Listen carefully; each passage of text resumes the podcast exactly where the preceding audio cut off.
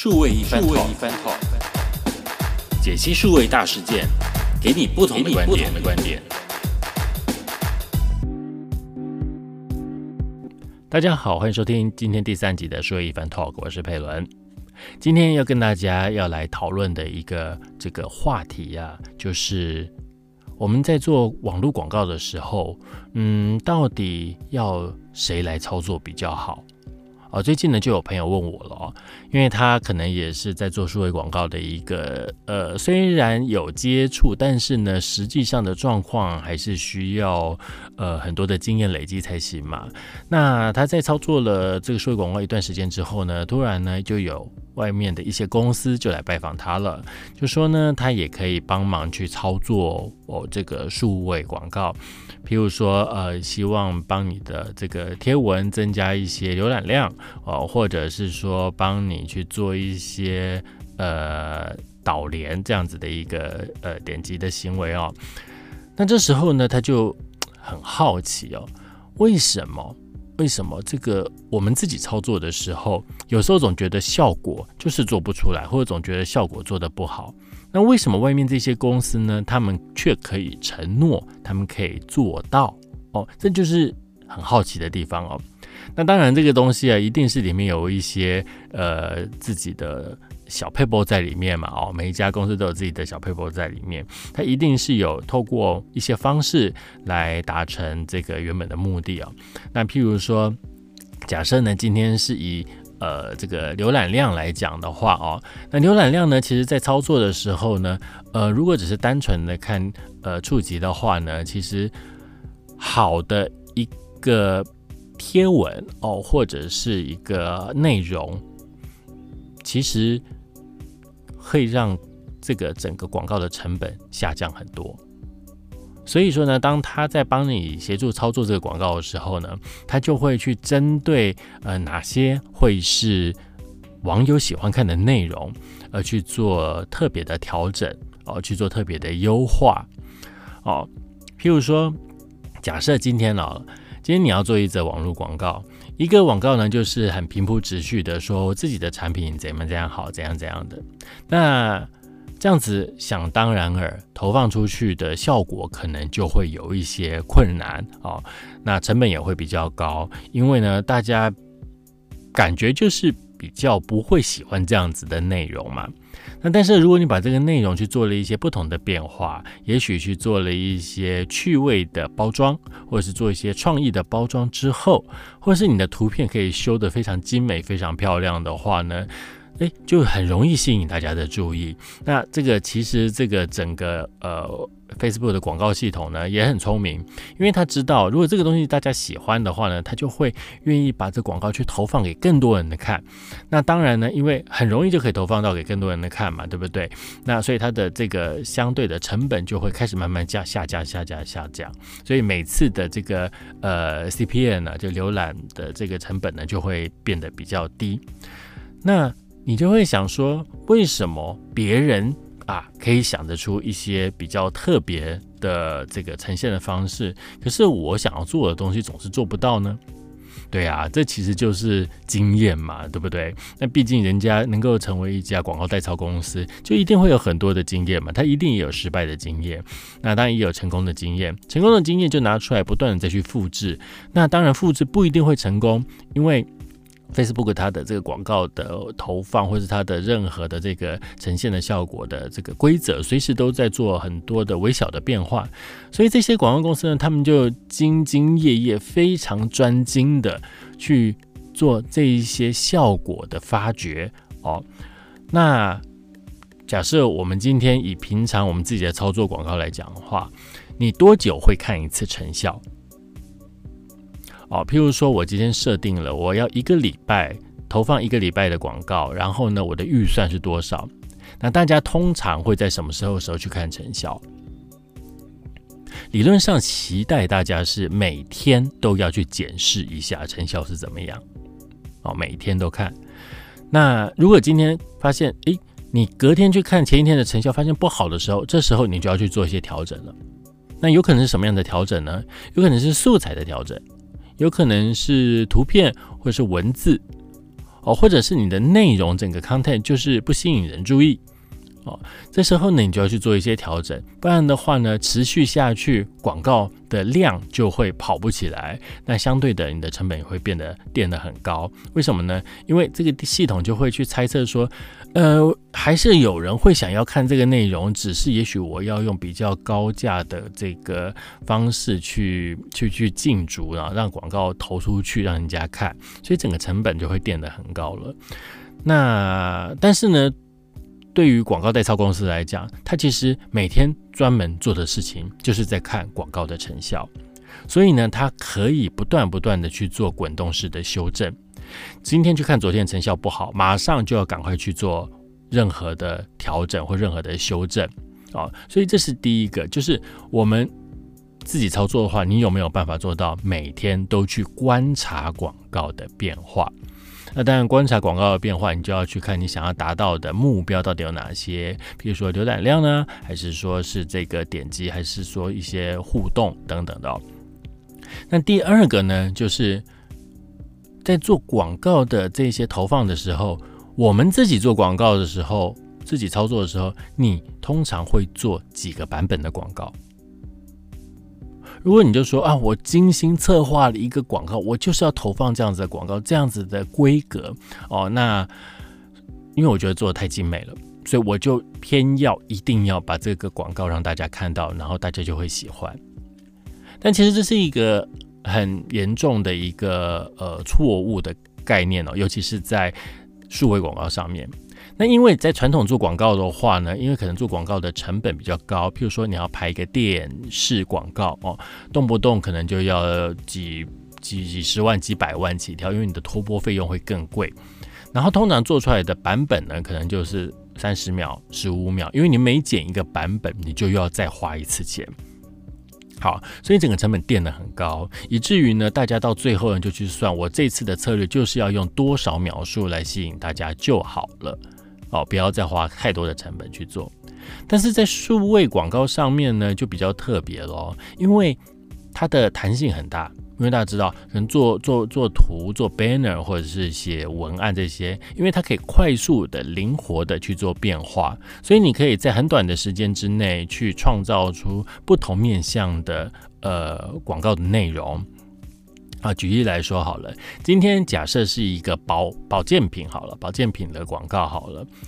那这时候呢，在传统的做法就是做一个版本出来，比如说我就会想啊，这个保健品可能就是要打。啊，我们讲讲讲什么？讲叶黄素好了。我们讲说叶黄素呢，应该就是要给上班族吃的，对不对？好，所以呢，我在拍一个广告影片的时候呢，我就拍是上班族很辛苦啊，看电脑看一整天，眼睛很累啊，然后就会需要呃吃一些这样子的保健品啊。但是呢，在网络的世界里面呢，其实你可以去 test 很多不同的族群，啊，所以你可以把它做成很多不同版本的广告来做测试。原本很需要需求这样子的产品内的的的这个体验呢，就是上班族群嘛，哦，但是呢，可以想想看，现在其实三 C 用品已经不是上班族的专利了。在早期，我们可能只有上班族整天都在看荧幕，所以觉得眼睛不舒服。但是现在已经不是这样喽。现在哪些人会用三 C 啊？几乎每个人都会用三 C 嘛，对不对？譬如说。年轻人好了哦，可能那个高中生还没办法，他们还高中生以下没办法，因为他们还要上课哦，还有时间的限制。但是如果是大学生以上的话呢，就有可能了，因为他们可能就有很多的时间，可能是上课之外的时间，都眼睛都留在粘在这个手机荧幕上面，可能不是在滑 IG，不是在看影片，就是在打电动。哎，年轻人是不是也很需要叶黄素的补充 啊？那另外我们可以会再切另外一个族群，譬如说呃追剧族群哦，追剧族群这是一追起来，这个也是不遑多让啊。有时候呢，利用假日的时候，可以整个晚上通宵都在追剧啊。你看是不是眼睛也是很疲累呢？对不对？那你换一句话说，老人家会不会需要吃叶黄素呢？其实也会耶，你不要说以为老人家他们都不会用三 C，没有，现在老人家都会用三 C，而且用的非常非常的勤快，随便去你在搭捷运或搭公车的时候，你会发现怎么大家，嗯，爸爸妈妈哦，阿伯阿姆哦，通通都在划手机，在看手机，而且呢，他们当然用的这个呃 A P P 可能是像赖会比较多。那他们在传赖的时候呢，呃，你看哦，他们字已经滑到设定到最大了哦，但是呢。用起来还是非常有需求的，还是要继续用来。然后甚至呢，他们互相传一些趣味的影片、知识分享的内容给对方看，所以他们也是非常需要这个叶黄素来保护眼睛的哦。所以呢，其实你可以用几个面向不同的广告的版本，同时的去做测试，看看哪一个才是你最需要，或者是说哪一些成效会做好最好的哦，或是比较突出的。那你针对这些突出的成效的广告呢，再去做更多的加强。比如说，你发现假设做出来的成效，发现呃有可能我们假设做做这个呃互动好了，或者做点击好了，我们发现哎，这个长辈他们对于这个广告的喜好度非常高，成效非常好。那这时候呢，你就可以再去思考，再延伸出来，延伸出来什么呢？长辈在不同的状况之下，是不是也会有不同的需求？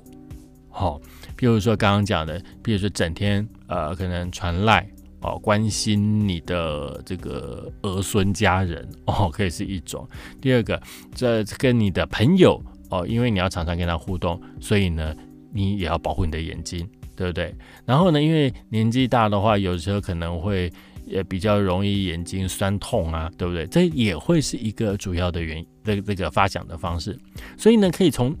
你要的这个 TA，你去先确定哪个 TA 它的成效比较好之后呢，马上的再去加强。而加强的方式呢，不是用原本的广告再去加大你的投放量。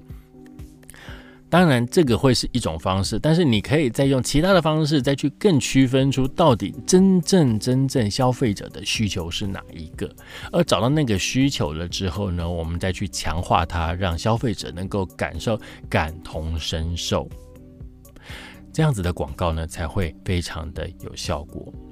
好，我们来思考哦，这样子的事情呢，如果在我们一般的这个公司里面的话呢，大家就比较。无法想象，因为想说，我做一个广告就已经花很多时间，花很多创创意了。那我还有其他事情要做，我怎么可能再做更多的广告版本出来？但是呢，其实，在这些广告代操公司里面呢，就有这样子的事情存在发生着。他们会创造出好多好多不同版本的广告，不断的做测试，不断的去做优化，找出成效最好的一个事情。那当然，做数位广告最快乐的一件事情就是成效都非常清楚，而且非常的透明。